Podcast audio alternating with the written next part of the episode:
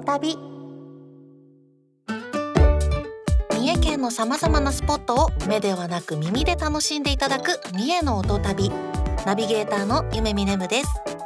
これからしばらくの間皆さんを音の旅にお連れいたします。今回は熊野古道伊勢路の孫瀬峠にやってまいりました1000年以上の歴史を持つ熊野古道伊勢路少しの時間ですが私と一緒に歩きましょう。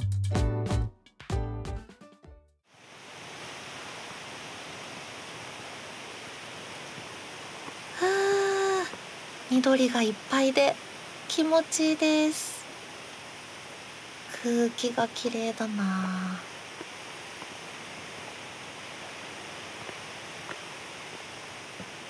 どんどん歩いていきましょう。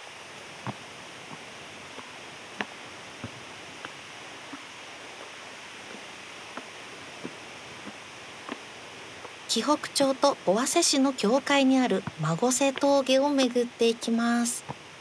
石畳を踏みしめていくと左右には苔むした石やシダ植物がびっしりです。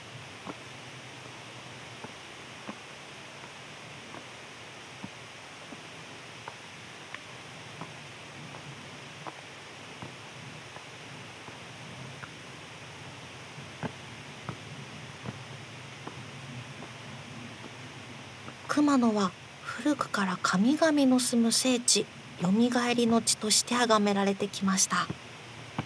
厳しい道を乗り越えて大自然の中にある再生の地熊野へ詣でることで来世の幸せを神々に託すという信仰が生まれました。来世なんですね。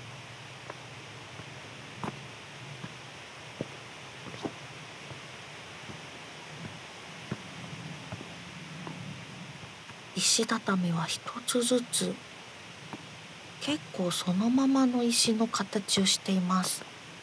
ゴツゴツゴツ。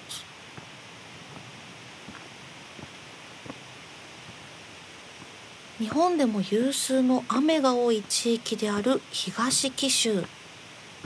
大雨から道を守る目的で敷かれたと思われる石畳は自然石をそのままの形で利用していますあなんか見えてきた。夜泣き地蔵村うんうん。この近くに？夜泣き地蔵村があるのかな？あ見えてきました。石積みの祠。明治までは旅人の無事を祈る石地蔵があったと言われています。やがて地区の人々が子どもの夜泣き封じを祈って夜泣き地蔵と呼ぶようになった。今でも哺乳瓶が添えられているそうです。すごい川の音が聞こえてきました。突然川が流れています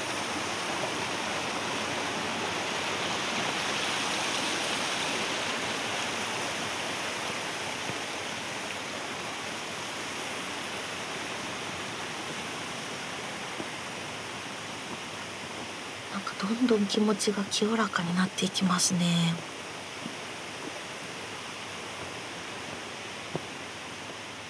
熊野詣の盛んな江戸時代中期には年間2万人を超える巡礼者がこの石畳を通ったと言われています。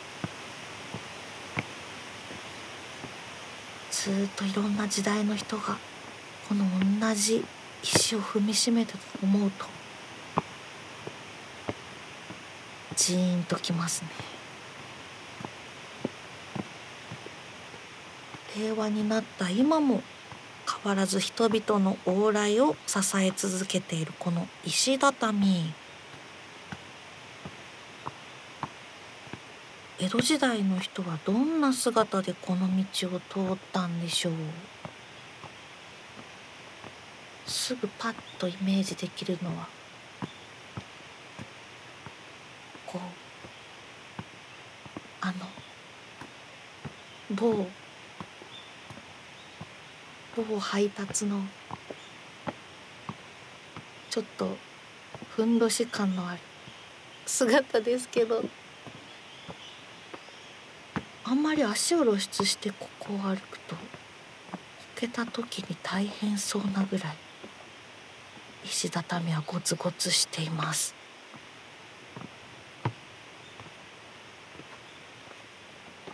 まだまだちょっと急な坂になってきましたよ。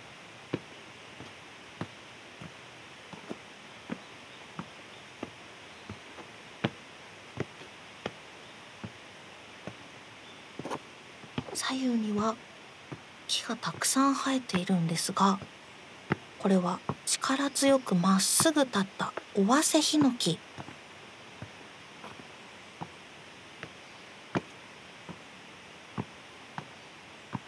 ヒノキの森には木漏れ日の下に広葉樹やシダが広がり多種多様な生物の住みかとなっています。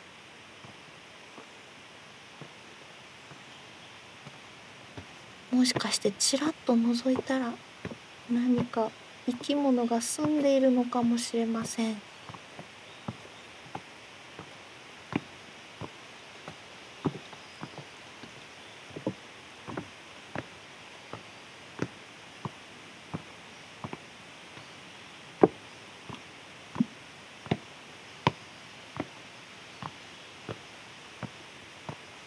まだ登っていきますよ。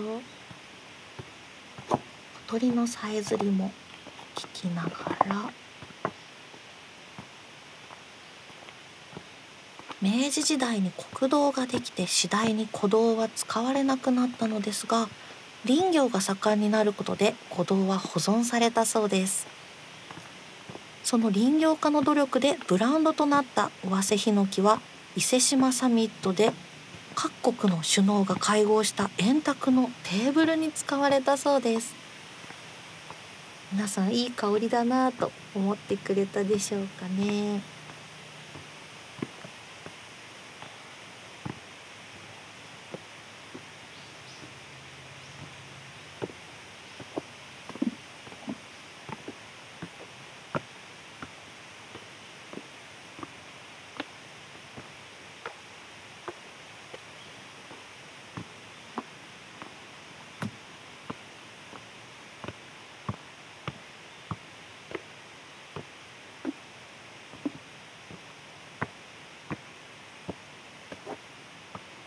まだ続く。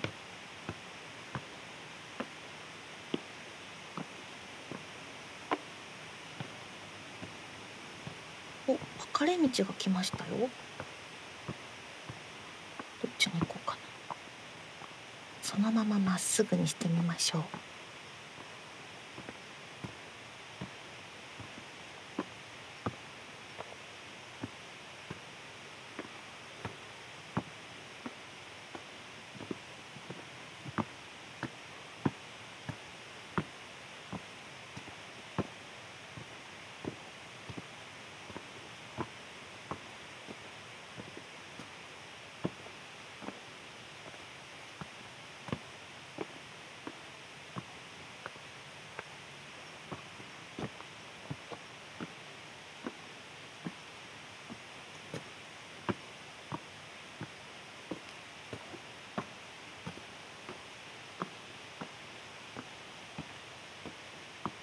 ずっと歩いていると足元ばっかり見てしまいますが本当にいろんな形の石があって飽きませんね。これを誰が作ってくれたんでしょう？かなりの距離を歩いてきましたがこんなにびっしりの石運ぶのも大変だったでしょうね。あれ？なんか音がする。あら？チリリン。あら？向こうからおじさんが歩いてきました。こんにちは。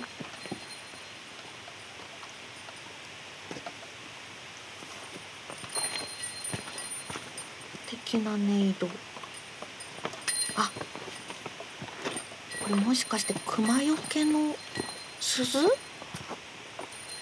ことは熊が出るんですか？急に緊張感が、まあ、熊野古道っていうぐらいですから。熊いるのかもしれません。その熊なの？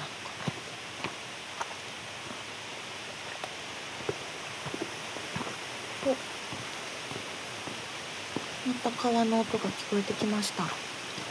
石畳じゃなくてちょっと砂利っぽくなりましたね。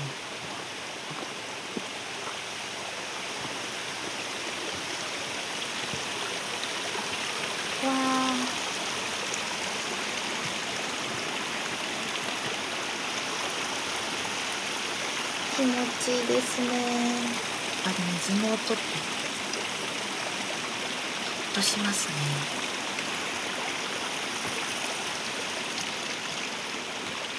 また戻って。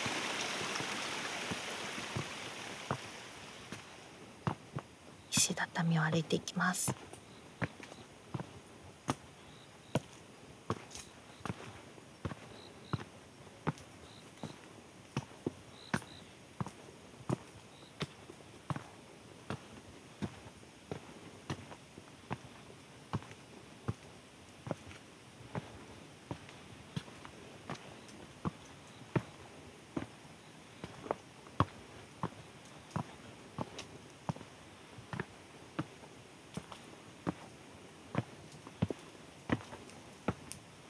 どんどん道が細くなって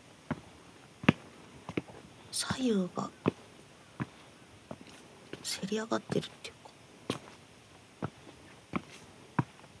かかなり神秘的な感じになってきました。薄暗い中に向こうの方に光が差してます。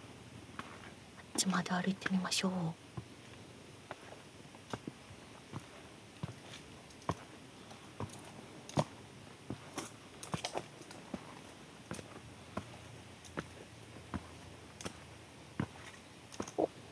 見てきましたよ。あとちょっと。よいしょ。よいしょ。おーちょっと開けた場所に出ました。ふう。ここはわ山が見えます。おおさっきの細い道から変わって綺麗な景色が見えますね。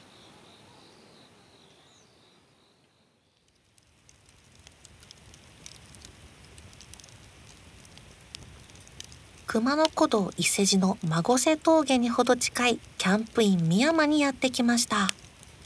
キャンプイン美山には源流から河口まで完璧に透き通る銚子川が流れています。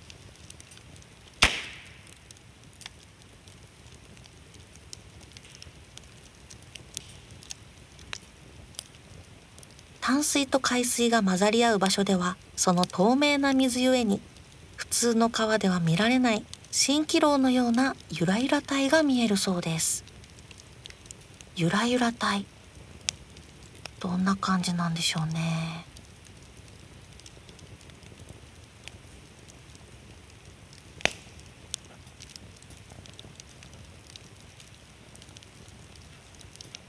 今パチパチとハゼるキャンプファイヤーを見ています。いやの音も光もほっとしますね。ャンプファイヤーの炎が清流銚子川に反射してキラキラと輝いています。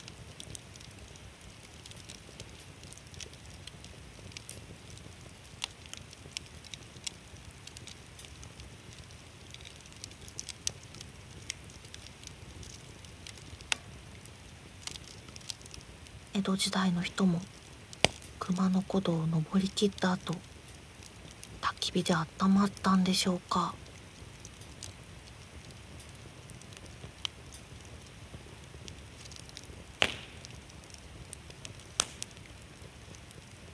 なんかおにぎりでも食べたいですね。この日であぶれないかな。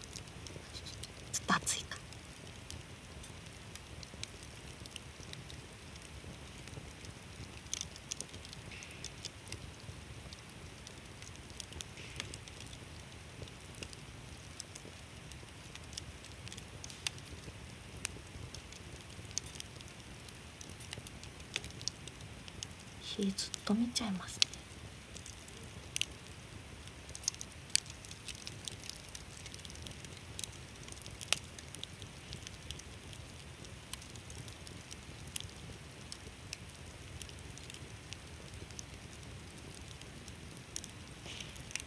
皆さんも深呼吸して火の音を聞いてください